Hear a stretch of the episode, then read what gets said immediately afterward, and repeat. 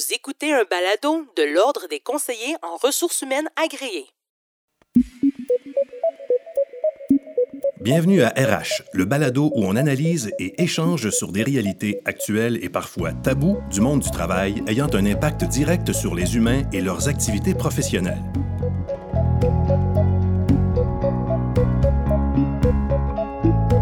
Ici André Champagne. Bonjour à tous et à toutes. Merci de vous joindre à nous pour une autre conversation enrichissante à RH Le Balado. Aujourd'hui, nous allons discuter des manières de favoriser l'engagement à distance dans un contexte de télétravail, entre autres. Depuis un an, les manières de travailler ont évolué très rapidement et on trouvait pertinent de faire la lumière sur cette question pour faciliter les échanges et miser sur l'importance de la rétroaction qui sera un thème central de la discussion.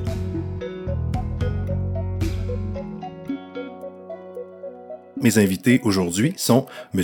Samer Sab, PDG d'Explorance, qui est aussi chef de file dans la gestion de l'expérience en apprentissage. La compagnie aide près d'un tiers des entreprises classées Forbes 100 à obtenir la rétroaction concrète de la part de leurs employés pour améliorer l'engagement et la performance. M. Sab est également entrepreneur dans l'âme et membre des comités exécutifs de la Fondation Montréal et Investissement Québec. Je serai également accompagné de Mme Julie Carignan, CRHA, et associée de Humance, une firme conseil aidant également les entreprises à être plus performantes, engageantes et rassembleuses en améliorant le leadership à l'interne et la culture d'entreprise. La firme a transformé plus de 300 organisations sur le plan structurel à travers le pays en misant sur le développement de talents au sein de leurs équipes. Monsieur Sab, Madame Carignan, bienvenue et merci d'être là avec nous. Merci. Merci André, enchanté. Alors, on va commencer avec euh, un peu euh, du contexte actuel. On est en pandémie, évidemment, euh, depuis un certain temps. On commence à avoir assimilé les nouvelles façons de faire, comme on l'a dit dans l'intro. Quels sont les défis majeurs en matière d'engagement au sein d'entreprises qui ont retenu votre attention dans la dernière année? Puis on peut peut-être s'intéresser au plan psychologique, sociaux, puis la relation employé-employeur. Madame Carignan? Oui, c'est ça, je peux, euh, je peux commencer. Il y a eu tellement de, de, de défis qui ont, qui ont varié aussi dans le cycle. Quand on parle de la dernière année, il y a eu des cycles. Hein. Il y a eu le tout, euh, tout début, là, si on parle du début de, de, de, ce cycle de un an de pandémie, où ça a été le choc initial, l'ajustement. Euh, les gens étaient sur l'adrénaline. On, on pouvait travailler intensément pour s'ajuster. On était en mode survie-adaptation. Là, on est, on est rendu ailleurs. Maintenant que ça fait un peu plus d'un an, euh, on, on s'est installé, on s'est adapté, on a vécu des hauts et des bas, mais clairement, toutes les statistiques le démontrent. Hein. il y a eu beaucoup de sondages qui ont été faits. Le bien-être, le bonheur au travail a diminué significativement euh, chez beaucoup d'organisations. L'endroit le plus touché, ça a été le sentiment d'appartenance. Euh, ça, va, ça va de soi pour beaucoup. Euh, quand on y pense, le, fait qu'on soit moins ensemble en télétravail, pour beaucoup, sans qu'on ait les bons mécanismes en place, beaucoup ont dû s'improviser et apprendre sur le tas à travailler et gérer à distance ou en mode hybride pour certains. Euh, ça a causé des défis donc de, de sentiment d'appartenance qui s'est effrité, euh, de crainte aussi au niveau psychologique. Il y a eu beaucoup d'anxiété, de stress parce qu'il y avait de l'incertitude, de l'insécurité, euh, du chaos, beaucoup de volatilité dans l'environnement. Donc, c'est sûr que le niveau de stress, le niveau d'anxiété a augmenté aussi. Puis, l'appartenance vient, neutraliser des fois des effets négatifs du stress. Donc, les deux, les deux ensemble étaient un cocktail plus difficile à, absorbé euh, pour l'humain. Puis le dernier dans le moins, ça a été la surcharge. Il y a une fatigue qui s'est installée, une fatigue cognitive liée à, une surexposition non seulement aux écrans, mais à être à la fois, tu sais, il y, a un lag entre l'écran, la voix, le son, etc. Donc, euh, il y a une fatigue cognitive et une fatigue générale qui s'est installée de par une surcharge, de par une frontière vraiment amoindrie entre la vie personnelle et la vie professionnelle, euh, de par la nature de la pandémie où des fois les enfants être à la maison pour ceux qui ont des enfants, etc., euh, que juste le télétravail aussi pour ceux qui n'étaient pas habitués. C'est un nouvel apprentissage. Donc, euh, ce seraient mes grands constats euh, sur les, principaux défis pour cette année. Monsieur Saab? Oui, j'ai j'ai fait une expérience assez similaire. Disons que les premiers deux mois, mars-avril, c'était presque une lune de miel. la productivité a augmenté, tout le monde se plaçait, tout le monde était heureux de passer plus de temps en famille, etc. Et naturellement, euh, la situation a changé, l'anxiété a pris place, les gens ont vu des conjoints se faire mettre dehors, de l'insécurité autour de ce qui va se passer demain, que ce soit du côté de la pandémie ou du côté de la... Euh, euh, de, la, de la force de l'employeur. Est-ce qu'ils vont pouvoir survivre à COVID ou non? Euh, beaucoup d'organisations ont souffert avec euh, la, situation de, de, la confiance. Moi, je pense que le plus grand test qui a été, qui a été vécu, c'est le niveau de confiance qu'un employeur doit donner à un employé. C'est comme ça a été forcé immédiatement à dire, tu n'as plus besoin de voir ton employé devant toi. Ils peuvent être n'importe où et ça doit fonctionner. Euh, ça, c'est le côté positif que j'ai vécu. C'est comme ça renforce ou ça accélère cette euh, relation de confiance qui se bâtit. Le négatif, naturellement, euh, il faut être beaucoup plus proche de nos employés, beaucoup plus fréquemment. on ne peut plus attendre trois mois ou deux mois ou un mois pour leur dire comment ça se passe dans une compagnie, pour partager avec eux les enjeux. comme employeur, un des plus grands défis qu'on a eu, c'est où qu'un employeur commence et où est-ce qu'on arrête quand on veut aider les employés dans leur bien-être et tout ce qui est relativement personnel. Alors, les lignes, normalement, étaient tellement faciles. Il avait du temps pour faire les affaires, du temps pour euh, faire le personnel et ça devient un peu plus difficile. Notre responsabilité euh, euh, a été augmentée un peu. Et maintenant, on est obligé de regarder un peu plus loin, mais pas trop loin. Il faut toujours regarder la performance de l'organisation, gérer la performance ou euh, des employés, mais leur bonheur et leur bien-être et s'assurer qu'ils sont bien. Et c'est intéressant. Mais personnellement, j'ai vécu la même chose. J'ai vu une augmentation au début, puis depuis une, diminution, que ce soit dans le moral, la productivité, le bien-être. Et je pense avec l'élongation de la pandémie récente, même dans les dernières deux semaines à trois semaines, euh, il y a un nouveau niveau qui, qui, prend place dans cette euh, situation aussi. Est-ce que les entreprises ont observé cette courbe-là dont vous parlez et sont déjà en mode pour la, faire remonter, si on veut, au niveau de la productivité? On a dit qu'au début, il y avait une petite magie. Est-ce qu'on a, est-ce qu'on est, est-ce qu'on est déjà dans cette démarche-là, dans la relation entre l'employeur et l'employé, ou ça tarde un peu?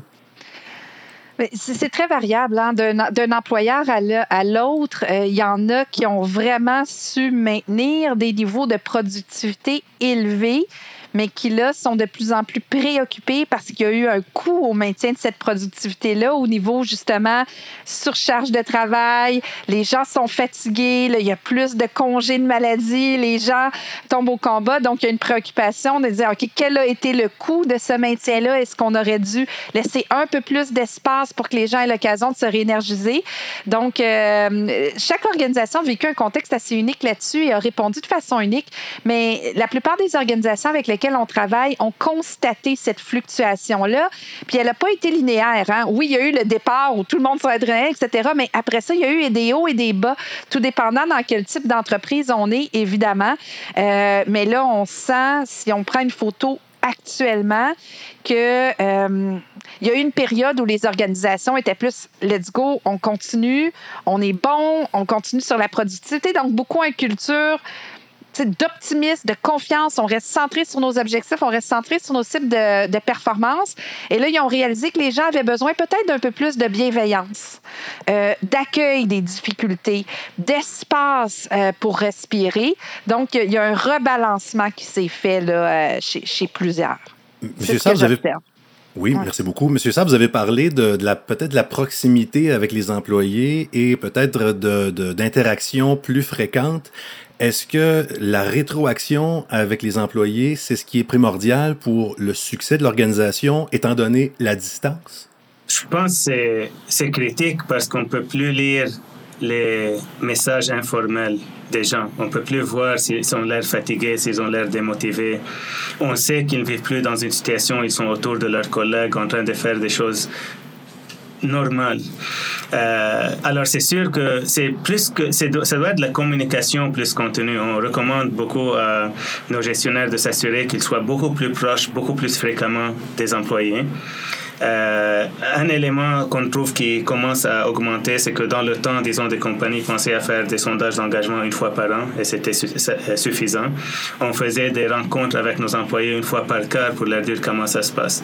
Imaginons qu'on va les faire attendre un an avant qu'on qu'on check si leur engagement est pas au haut. Ça devient presque une situation qu'il faut faire à chaque fois qu'il y a une bonne ou mauvaise nouvelle ou un petit changement ou une petite perception qui commence à se créer, etc.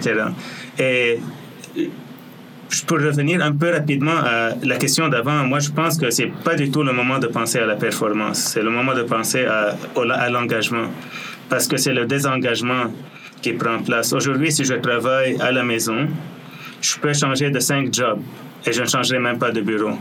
Alors, tous ces éléments qui sont attachés à la culture, à la communauté, à mes collègues, au bureau que j'ai qui est sur au dixième étage à côté d'une fenêtre, toutes ces choses disparaissent. Alors ça fait que, et on a une pénurie dans l'industrie de TI de 8000 euh, travailleurs en plus de ça.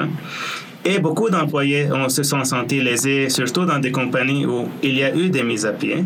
Alors, quand les opportunités ouvrent, on a un, nouveau problème aujourd'hui, c'est je souffre beaucoup, je pense que ça va être mieux autre part. Alors moi, personnellement, je pense que c'est le moment d'être proche, d'écouter, faire des rétroactions le plus fréquemment possible, s'assurer que les managers le font, que les compagnies le font, qu'on check qu'est-ce qui se passe, mais qu'on fasse quelque chose avec. C'est pas juste pour écouter, c'est pour l'action. Euh, vous ouvrez une porte très intéressante parce que effectivement, on peut changer de poste et ça peut vouloir dire du recrutement. Je, vous ai mhm. vu euh, réagir un peu à ça. Ça veut dire que euh, tout ça, évidemment, se fait à distance en ce moment. Comment on peut capitaliser là-dessus? on peut parler de recrutement et de formation aussi? Oui, et, et tout ça, évidemment, on a eu à le faire euh, virtuellement euh, et euh, c'est important, même si c'est virtuel, de créer le contact. Hein. Quand on recrute, la personne choisit, oui, un employeur, choisit un salaire, choisit une description de poste, mais aussi sais, choisir un milieu, est-ce que je vais me sentir bien? Est-ce que je vais développer un sentiment d'appartenance? Est-ce que je vais avoir du plaisir avec mes collègues? Donc, c'est pas parce que c'est virtuel qu'il faut pas euh, porter attention à ça. Donc, euh, créer le contact visuel, créer des occasions, des espaces de rencontre avec les éventuels collègues, etc. Donc, ça, ça le ça a exigé de repenser les pratiques de recrutement. On ne peut pas juste faire un copier-coller en, se mettant en mode virtuel. Même chose pour les formations. Des, formations traditionnelles d'une journée complète en présentiel, en virtuel, euh, c'est fatigant.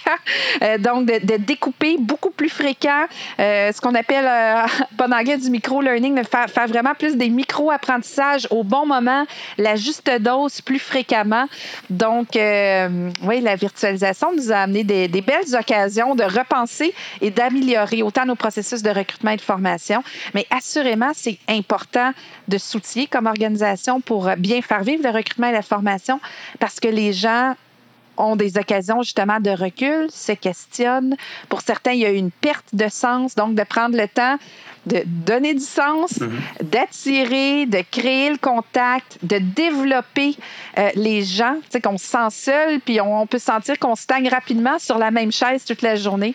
Donc, euh, de créer ce mouvement-là, malgré et même en utilisant le virtuel comme levier, c'est mhm. une occasion que chaque organisation doit saisir.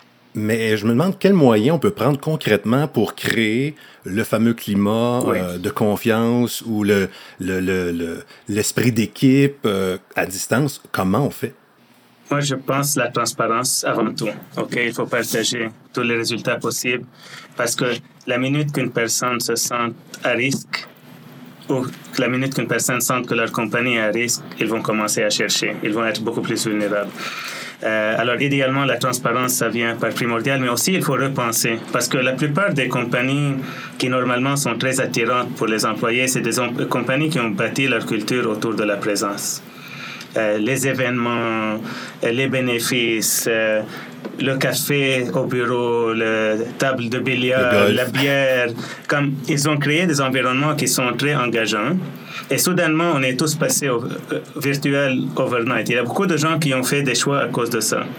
Et soudainement, on passe à ça et on pense que c'est la même recette parce que ça, ça, arrivait très rapidement. Alors, dans notre cas, on est tombé dans le piège où la recette, on pensait que c'est faire des événements de 5 à 7 euh, virtuels. On n'a pas pensé que cette personne a fait 8 heures de Zoom dans une journée. En plus, on leur ajoute 2 heures de plus de meeting. Là, on commence à penser différemment. On dit, OK, non, on va trouver des événements où on va motiver les gens à quitter leur bureau et aller dans la rue et prendre des photos des choses et nous les envoyer, on va faire des compétitions. Alors, il faut vraiment commencer à penser à, aider les gens à balancer leur vie équilibrer leur vie, essayer de dire pourquoi les rencontres sont de 1 heure, est-ce qu'on peut faire que toutes les rencontres sont de 45 minutes dorénavant, donner 15 minutes entre les, euh, les rencontres. Euh, toutes ces petites choses que normalement sont prises pour acquis, quand on passe au virtuel, je pense qu'on a tous tellement, on s'est tous tellement concentrés pour l'étape de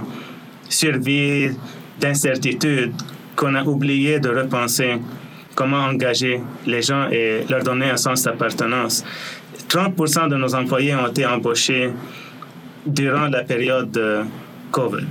Ça peut être une bonne nouvelle, mais la mauvaise nouvelle, il n'y a aucun d'eux ou d'elles qui ont vu aucun de nous. Alors, quel démarrage Même notre directrice de ressources humaines est rentrée sans qu'elle puisse voir aucune personne. C'est un monde un peu euh, euh, challengeant. Et en plus de ça, on pense là, on a beaucoup de compagnies aux États-Unis qui ont dit, dans notre cas, ça nous intéresse d'embaucher n'importe où dans le monde, on va donner des salaires des États-Unis. Alors là, on vient, on reçoit de la compétition pour la même personne qui est assise dans leur bureau à la maison parce que c'est ouvert. Et il faut essayer de commencer à trouver des facteurs qui, qui qui crée un sens unique à une culture pour que le sens d'appartenance reprenne. Et il faut commencer dès maintenant de planifier des événements ou donner de l'espoir. Dans notre cas, on commence à agrandir les bureaux, on commence à bâtir des choses pour donner de l'espoir aux gens pour qu'ils puissent dire, OK, encore quatre mois. Parce que si personne ne le fait, c'est à nous de le faire. Mm-hmm. J'ai vu Mme Carignan réagir. J'ai ben comme l'impression que au retour en présentiel, les périodes autour de la machine à café vont, vont valoir cher. oui. oui, mais justement, faut pas attendre d'être revenu en présentiel. Puis je suis tellement d'accord avec ce qui vient d'être dit qu'on s'est tous lancés dans des 5 à 7 virtuels sur Zoom, mais là, on est fatigué après une journée complète d'être là-dessus. Mais ça n'a pas à être en fin de journée et surtout pas deux heures. Des petits trucs pratico-pratiques, c'est reproduisons la machine à café ce qu'on encourage aux gens, vous parliez tantôt le conseil, excellent conseil de faire des rencontres de 45 minutes et non d'une heure parce qu'on a des 15 minutes de battement. Dans certains cas, ça peut valoir la peine de dire à nos équipes, la réunion commence à 2 heures, le lien va être ouvert à partir de 2 mm-hmm. heures moins 10 pour ceux qui veulent faire comme on faisait en présentiel. Il y en avait toujours qui arrivaient un peu d'avance, puis qui dialoguaient, qui discutaient en prenant leur café avant que la réunion commence. Donc, ça se faisait naturellement quand on était physiquement sur place. Il faut le conscientiser un petit peu plus, il faut le discipliner un peu plus en virtuel en disant le lien sera ouvert. Donc, vous n'êtes pas obligé d'arriver à 2h moins 10, mais ceux qui le souhaitent pour juste jaser, discuter, partager, échanger, comme on faisait avant, on peut le faire. Donc, créer des, petits espaces comme ça, des 10 minutes avant, après, euh, après une rencontre de contact, ça peut faire une grande différence. Un autre élément, prendre le temps, de dire merci, d'envoyer des feedbacks éclairs on n'a pas besoin, tu sais, on parlait, on n'a pas besoin d'attendre la revue annuelle de rendement pour dire à la personne tout ce qu'elle a fait de bien. Justement, on est tellement isolé, on est tellement ça en télétravail que, tu sais, de recevoir un, petit lien Teams ou un texto ou quelque chose, un petit Hey, merci pour ça. Hey, chapeau pour euh, ton impact sur cette rencontre-là. C'est gratuit et prendre le temps de le faire euh, parce que c'est quelque chose qu'on qu'on fait beaucoup plus naturellement quand on est en face les uns des autres. Donc, faire un effort conscient pour le faire davantage. C'est ces moments de feedback éclair-là, instantanés, spontanés et authentiques qui viennent. Euh, qui sont vraiment ressentis peut faire toute la différence. Puis peut-être le, dernier élément que, que j'amènerais euh, là-dessus, c'est de justement, de, parler, on parlait de prendre le pouls régulièrement. Oui, il y a des sondages, mais de laisser des espaces dans nos rencontres de travail pour le comment ça va de, de dire, OK, on, a un point à l'heure du jour qui est comment ça va, puis on va passer un 10 minutes dessus, puis on n'est pas en train de perdre notre temps, on n'est pas en train de pas travailler parce que notre dynamique d'équipe, elle est importante pour nous. Donc, d'enlever cette croyance-là que quand on est en train de se demander comment ça va, on est en train de pas être productif et de perdre notre temps, mais de le positionner comme c'est important qu'on investisse dans notre dynamique d'équipe, puis d'en faire une habitude. Parce qu'on se le demandait comment ça va quand on se voyait pour vrai. Mm-hmm. Ben oui. Oui. Monsieur, Madame, merci beaucoup. On va s'arrêter là-dessus. On va faire une petite pause et on vous revient avec la deuxième partie de notre conversation dans laquelle on va aborder entre autres la relation entre la rétroaction et le modèle de gestion. Restez là. Après 12 mois de changements majeurs, quels apprentissages avons-nous retenus jusqu'à présent? Comment orchestrer les prochains mois et améliorer notre capacité à mieux travailler ensemble dans cette nouvelle réalité? Les 28 avril et 9 juin prochains, ne manquez pas le printemps des priorités. Quatre demi-journées qui nous permettront de nous questionner et de développer notre pensée réflexive devant ces nouveaux objectifs du monde du travail.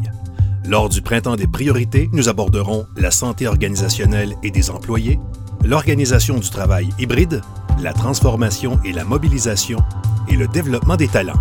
Pour en savoir plus, visitez le site ordrecrha.org printemps. Nous sommes de retour à ce balado RH en compagnie de Samer Sab, PDG d'Explorance, également Julie Carignan, CRHA et associée de Humance. D'ailleurs, avant d'enchaîner avec la suite, j'aimerais souligner euh, le fait que Explorance s'est retrouvé parmi les meilleurs endroits où travailler, je pense, récemment. Oui, oui, c'était la bonne nouvelle d'hier. Euh, ça veut dire qu'on a passé le test de COVID, euh, mais je pense qu'on a encore un grand chemin à faire. wow. D'accord. Merci. Bravo. On croit souvent que le, changement passe par les gestionnaires. On entend souvent parler du changement du haut vers le bas. Comment les employés peuvent également participer au changement structurel et amener les gestionnaires à se dépasser? Donc, de peut-être y aller du haut vers le bas, mais est-ce qu'on peut aussi faire ça du bas vers le haut? Personnellement, j'ai toujours euh, géré la compagnie du bas vers le haut. Et la raison, c'était parce qu'on a introduit une culture qui n'inclut aucune politique RH dans la compagnie. Alors, chaque fois que j'avais des exécutifs, je recevais beaucoup de pression parce que c'est très difficile pour eux de gérer dans un contexte où on ne compte pas le temps, off, on ne compte pas les vacances. Euh, on ne peut pas forcer un employé à faire quelque chose qu'ils ne veulent pas faire. Alors, ça dérange le modèle. Alors, dans notre cas, c'est sûr que je pense que les leaders, notre job, c'est de donner la visée, la vision, la direction, et puis tourner le modèle et supporter les gens dans leur succès. Et s'assurer qu'on protège une culture comme ça par, par la base. Mais aussi, ça veut dire qu'il faut pouvoir aller et écouter euh, tout ce qui se passe à la base. La plupart des fois, quand on perd des employés ou on a des employés désengagés, c'est parce qu'il y a un manager qui gère son équipe en silo et qui les coupe du monde. Et ça veut dire si on ne peut pas trouver une façon de faire que les gens à la base peuvent s'exprimer, peuvent euh, se faire écouter au plus haut, ça arrête. Et on parlait par exemple euh, de comment ça va il y a quelques minutes. Par exemple, quand le gouvernement a changé euh, les restrictions récemment, j'ai su que ça allait donner un grand coup de morale à l'équipe. J'ai pas attendu que les managers ont demandé comment ça va. J'ai envoyé un comment ça va à tout le monde. Les gens ont répondu. On a fait un suivi comment on peut vous aider. Et puis on a eu des idées qui pourraient aider. On les a, on les a implantées. Il y a des moments il faut aller direct à la source et les rappeler que au fond tout se passe à la base. Et au lieu que ce soit 5 personnes ou 10 personnes ou 20 personnes au, sommet d'une compagnie qui, qui crée 10, changements, 10 bons changements par an, si on a 1000 employés, on peut faire 1000 bons changements par an si tout le monde est engagé. Mais là, ça veut dire qu'il faut ouvrir une culture d'ouverture, de, de communication, de transparence. Les gens ne veulent pas avoir peur et tout le monde demande et tout le monde écoute. Oui. Madame Carignan? Ouais, souvent, les organisations où ça se passe pas, c'est qu'ils ont juste pas créé cet espace-là. Cet espace-là de dialogue, de communication où tout le monde se sent à l'aise de s'exprimer, d'influencer, de proposer, de prendre des initiatives. Donc, euh, c'est le préalable. Si on veut que tout le monde puisse influencer, euh, apporter ses idées, apporter ses solutions, il faut créer l'espace d'abord et avant tout. On appelle ça dans notre jargon euh, de psychologue, créer un sentiment de sécurité psychologique. La personne doit se sentir à l'aise de pouvoir dire, j'aimerais ça te challenger, tu sais, même si tu es le grand patron, etc., ou tu me permets de challenger ou j'aurais une nouvelle idée sans penser qu'ils vont en subir des conséquences négatives. Donc, c'est important d'installer ce climat-là où les gens se sentent en sécurité psychologique, comme on appelle. On, peut, on peut se challenger, on peut aussi dire qu'on est vulnérable, le dire non, ça va pas bien cette semaine et, sentir mm-hmm. qu'on sera pas comme mis sur une tablette ou considéré comme, euh, comme faible à cause de ça. Donc, cet espace-là se crée puis se crée avec le temps. C'est pas juste, hey, j'ai écouté un balado, on m'a dit de créer ça. À gauche, je vous confirme que vous avez maintenant un espace sécuritaire. Non, ça prend, il faut être très cohérent dans nos gestes, dans nos paroles pour le créer à mesure. Puis, donc, il y a tout cet élément-là qui est un préalable. Ça se fait pas du jour au lendemain, surtout quand on a été dans une culture un peu plus fermée, traditionnelle, directive longtemps. C'est quelque chose qui va s'installer euh, avec beaucoup de cohérence. Puis, ça prend une fréquence, ça prend une intention claire de nommer qu'on veut créer cet espace-là, puis avoir beaucoup de cohérence euh, qui invite les gens à participer. Puis là, au début, il va falloir être proactif. si, si c'est pas encore installé dans ton organisation, puis qu'on veut l'installer, de, créer des, des, espaces un peu plus formels. Puis après ça, ça va s'installer naturellement puis informel, mais dire, OK, je, je ne me fie pas qu'à la description de tâche ou à la fonction d'une personne. Je regarde qui est la meilleure personne. On veut organiser, par exemple, une activité un midi. Ce ne sera pas nécessairement ma responsable des loisirs et culture. Ça va être, hey, Louise, elle a tellement des bonnes idées pour ça, puis elle a un talent naturel. Donc, enlever les silos, enlever les frontières, aller en prospection des meilleurs talents à mettre à bonne place et les solliciter. Puis là, on va chercher vraiment la part de tout le monde. Mais ça ne s'installe pas du jour au lendemain. Mais Madame Carignan, pour avoir animé quelques balados depuis un certain temps, on dirait que ce genre de message-là, c'est pas la première fois que je l'entends. Euh, évidemment, quand on parle de culture d'entreprise, qu'est-ce qui, euh, qu'est-ce qui, dans ce contexte de travail à distance, devient plus, plus important? Ah, j'ai comme l'impression que c'est, comme avant, mais que c'est plus important ou qu'il faut le faire plus. oui, mais faut le faire plus. Mais ben, je, dirais, je vois trois grandes raisons. Là. Euh, un, c'est que hum, les, les communications, faut, faut, faut, faire, euh, comme je disais tantôt, un effort plus conscient pour les installer. Des fois, ces moments-là de proactivité, d'initiative, de challenge, de partage de bonnes idées qui se passaient autour de la machine à café ou dans le 10 minutes après la réunion, parce que la personne n'a pas osé le dire pendant la réunion, mais t'es accroché dans le cadre de porte, dit Hey, j'ai pensé à ça. Puis tu dis Hey, bonne idée. Puis là, tu dis Hey, ça, ça aurait valu la peine que tu nommes pendant la rencontre, tu as envie de le porter? Mais ça se crée moins quand le lien Zoom se ferme ou le lien et, et que la rencontre ne se passe pas. Donc, quand on est en travail distance, il faut être beaucoup plus explicite. Avant, ça pouvait se passer de façon explicite, donc il faut être beaucoup plus explicite dans notre intention pour le faire arriver, s'assurer que les, canaux de, communication sont, vraiment ouverts pour, euh, pour créer cet espace-là. Puis la confiance s'effrite rapidement faute de relation. Tu sais, quand on parlait, si, si on se voit pas, si, si on est tout le monde tout le temps plus sur notre chaise devant notre écran qu'ensemble, ça prend une base de confiance pour créer cette il faut se connaître comme personne et pas juste comme fonction pour, euh, pour avoir cette, euh, ce climat de confiance-là. Donc, plus c'est un défi à créer virtuellement, mais ce, n'est pas insurmontable. Ça prend juste, encore une fois, plus d'énergie, de discipline pour l'installer, selon moi. Êtes-vous prêt pour quelque chose d'un peu plus délicat? Oui. Oui. Comment on gère la rétroaction négative? OK. Ça, on retombe dans le monde de sécurisation des employés. Un exemple que je suis, c'est pour avant chaque euh, euh, chaque rencontre euh, de compagnie où je présente les résultats. j'ai un... Ce que j'ai découvert, c'est que quand on présente les résultats et puis on leur dit est-ce que quelqu'un a des questions, personne ne va demander des questions. Est-ce que quelqu'un a des commentaires critiques Personne ne demande. ce que j'ai fait, moi, j'automatise tout parce que là, on le fait beaucoup plus régulièrement. Cinq jours avant, il y a une question qui va aller automatiquement à toutes les cellules pour l'année longue qui va dire euh, c'est quoi les questions les plus difficiles que vous avez que je puisse en parler durant le town hall? Et je m'en fous que la question soit complètement insultante ou non. On va la prendre, on va y répondre. Un, ça crée deux choses. La personne se sent en sécurité ils vont euh, demander les questions qui sont des questions que tout le monde vraiment veut demander d'une façon ou d'une autre. Ils vont voir que ça n'a causé à rien que du positif. Parce qu'on est une compagnie de rétroaction, on est obligé de bien gérer le feedback négatif. Et la minute que la conférence, le, le, meeting est terminé, il y a un autre sondage qui va suivre. C'est vraiment une question dans ce cas qui va aller directement à dire comment vous vous sentez pas comment c'était après cette rencontre, pour, pour pouvoir voir les gens qui sont désécurisés, quelque chose. Et là, il y a des commentaires, euh, ça peut capturer des commentaires, et je peux automatiquement faire des suivis avec tous les gens qui, euh, qui ressentent une certaine chose. Dans le temps, on mesurait juste le sentiment. Est-ce qu'il y a un sentiment négatif ou positif des commentaires? Aujourd'hui, on est en train d'extraire l'émotion derrière le sentiment. Ça, c'est à cause de COVID. On veut voir est-ce qu'il y a du stress qui ressort du commentaire, est-ce qu'il y a de l'anxiété. Et là, je peux faire un suivi. Toutes les personnes qui ont écrit quelque chose d'une façon qui ressort de l'anxiété, je vais faire un suivi avec eux sans savoir qui ils sont pour essayer de leur montrer qu'on est une place qui invite à ça. Et parfois, quand on arrive à un bon point ou à un, commentaire critique, on a, il y a une situation, une fois, un employé m'a donné un commentaire très critique sur un de nos produits. Et je lui ai répondu dans le système de réaction sans savoir c'est qui. Je lui ai dit, si tu peux te permettre de me dire qui tu es, ça c'était, juste dis-moi qui tu es, on pourra en parler. Et quand il m'a parlé, il était raisonnable. Il avait tellement raison que c'est devenu le prochain product manager de ce produit.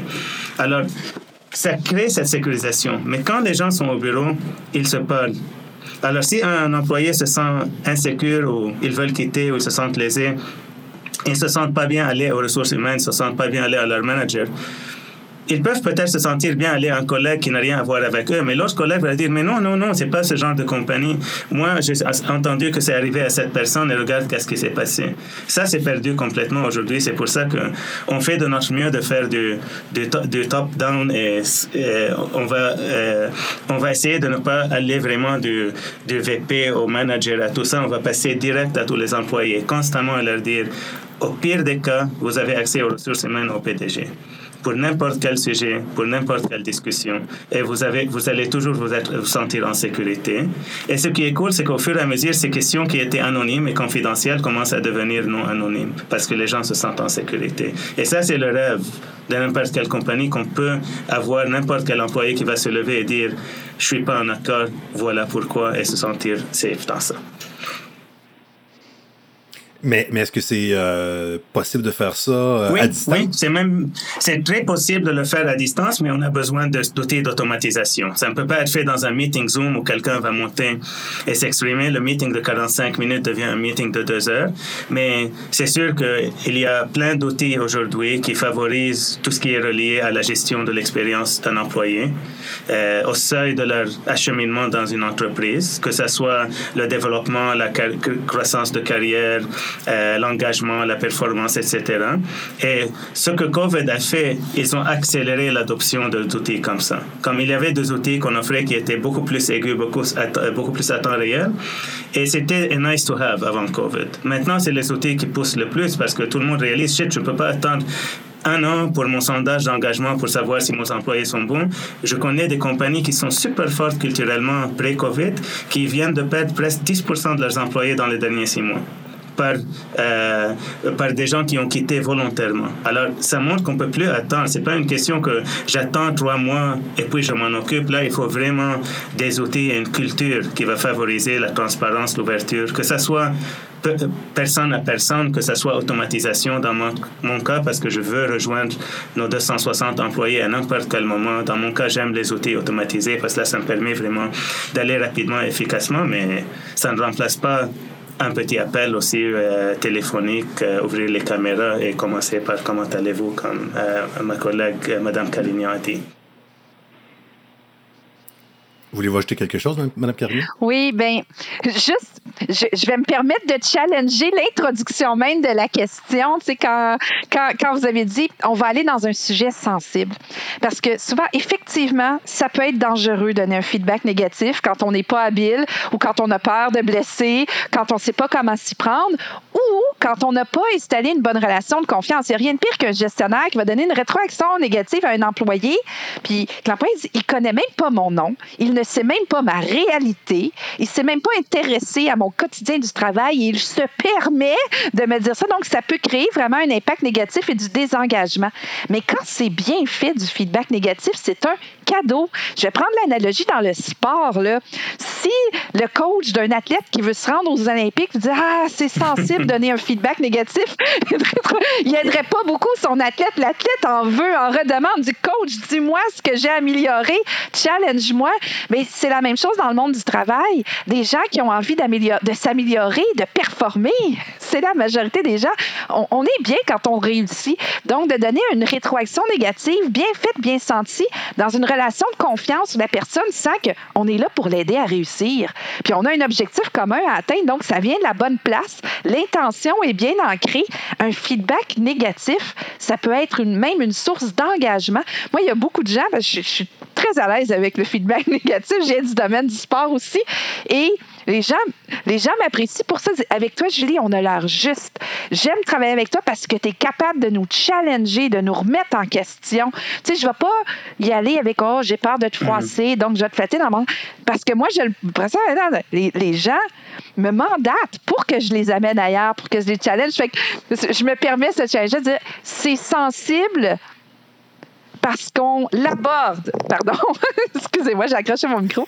C'est sensible parce qu'on l'aborde en disant Oh, j'ai peut-être peur de blesser ou j'ai peut-être peur que ce soit mal reçu. Mais, mais si on est orienté, on a un objectif commun à atteindre, puis je m'apprête à donner une rétroaction négative pour aider la personne à réussir, pour aider l'équipe à aller ailleurs, ça prend une toute autre dimension.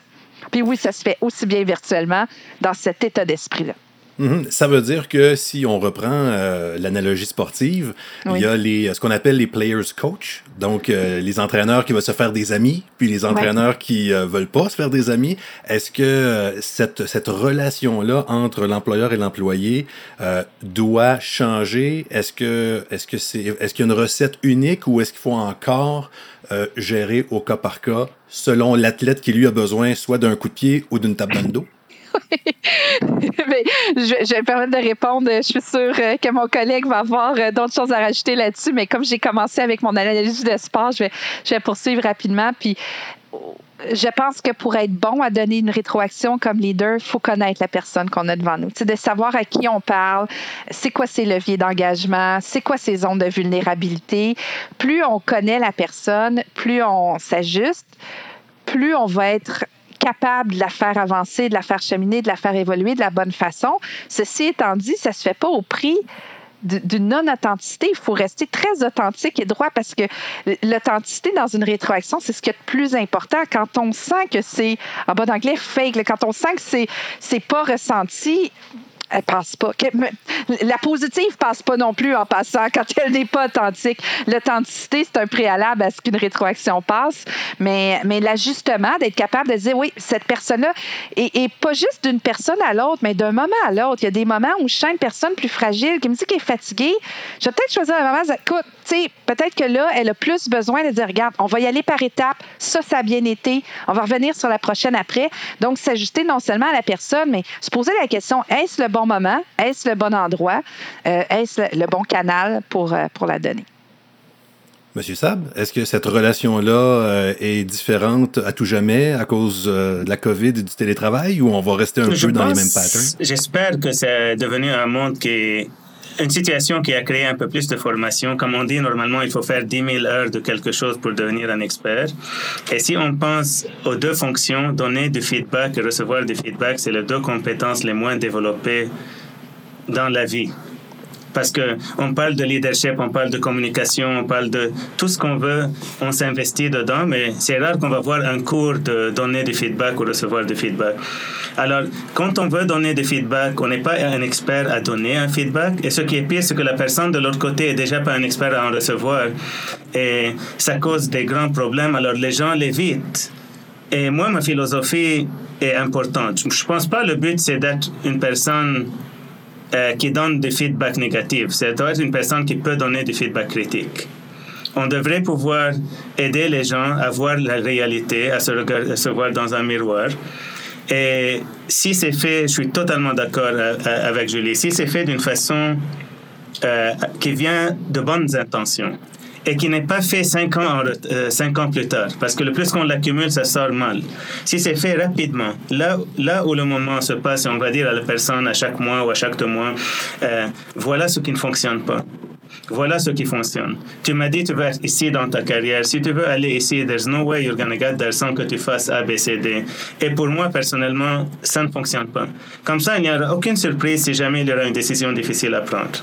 Normalement, ce genre de gens vont nous remercier dans, remercier dans 400, 4 ans ou 5 ans. Mais je ne suis pas une personne qui favorise les personnes qui vont juste attaquer ou donner des feedbacks négatifs parce qu'ils ne veulent pas faire l'effort eux-mêmes d'améliorer la façon de donner du feedback, que même si c'est un feedback est très dérangeant, très négatif, ça ressort d'une façon qui n'affecte pas la motivation de la personne à qui on le donne pour que ça soit constructif, pour que ça amène une amélioration nette et une relation de confiance pour rebondir là-dessus, on évite même, j'ai utilisé le mot euh, mhm. rétroaction négative parce que c'était le mot utilisé dans la question, mais on préfère utiliser rétroaction critique ou rétroaction constructive pour enlever le volet négatif. Puis souvent, la meilleure façon, c'est que plutôt que de donner juste une rétroaction, c'est de l'amener en proaction, dire la prochaine fois que tu rencontres telle situation client ou la prochaine fois que tu es en rencontre pour mhm. atteindre ton but, donc d'être plus dans la préparation à une performance améliorée pour le futur que de passer trop de temps à, à faire le post-mortem. Et voilà un exemple de COVID, par exemple, ce que ça a changé. Dans le temps, si j'avais quelque chose qui me tenait à cœur, la seule façon que mon feedback sortait d'une façon positive, c'est que si je demande à cette personne d'aller marcher avec moi à l'extérieur, parce que quand tu le donnes, ça passe et ça ne rebondit pas sur le toit, disons, et ça revient vers vous, ça devient une... Euh, et là, on l'a plus. Alors maintenant, quand j'ai une situation, euh, quand j'avais des problèmes au début, je disais, on va attendre jusqu'à ce qu'on peut faire une marche. On se rencontre dans une semaine. Cette semaine, ça va être la pire semaine de, de ma vie et de la vie de la personne d'autre parce que toutes les petites choses commencent à passer, ça devient dix fois plus grand. Là, ce que j'ai appris, je leur dis, OK, est-ce que tu peux prendre ton téléphone? On va pas faire un zoom. Tu connais mon numéro de téléphone. On va s'appeler. On va tous les deux marcher à l'extérieur sans, on va pas nous voir, chacun à côté de sa maison. Et on va parler en plein air. Et là, je vais permettre. Et ça remplace. C'est pas l'équivalent euh, parfaitement, mais il faut commencer à être un peu plus créatif. Et je reviens au fait, c'est comme chaque jour on retarde une rétroaction difficile et nécessaire, c'est une journée perdue. Et c'est une journée où la rétroaction qui va suivre va être pire et possiblement injuste et même subjectif. Alors, idéalement, c'est le plus rapidement possible, le plus honnête possible, mais en se rappelant que la personne devant nous est un humain qui n'est pas bâti pour recevoir du feedback aussi. Alors, c'est comme, il faut toujours évoluer ces deux. Madame Carignan, Monsieur Sab, merci beaucoup de votre participation à RH de Balado. Ça a été très intéressant. Je pense que on est en mesure de comprendre que générer euh, de l'engagement à distance, c'est possible malgré tout. Oui, absolument. tout est possible et je pense euh, on va tous voir beaucoup d'espoir et beaucoup de on va apprécier beaucoup plus la vie réelle d'ici quelques mois, j'espère. Euh, merci André, merci Julie, et bon courage. Et, merci à vous pour. J'espère que ce balado va avoir été engageant pour certains, même s'il est virtuel.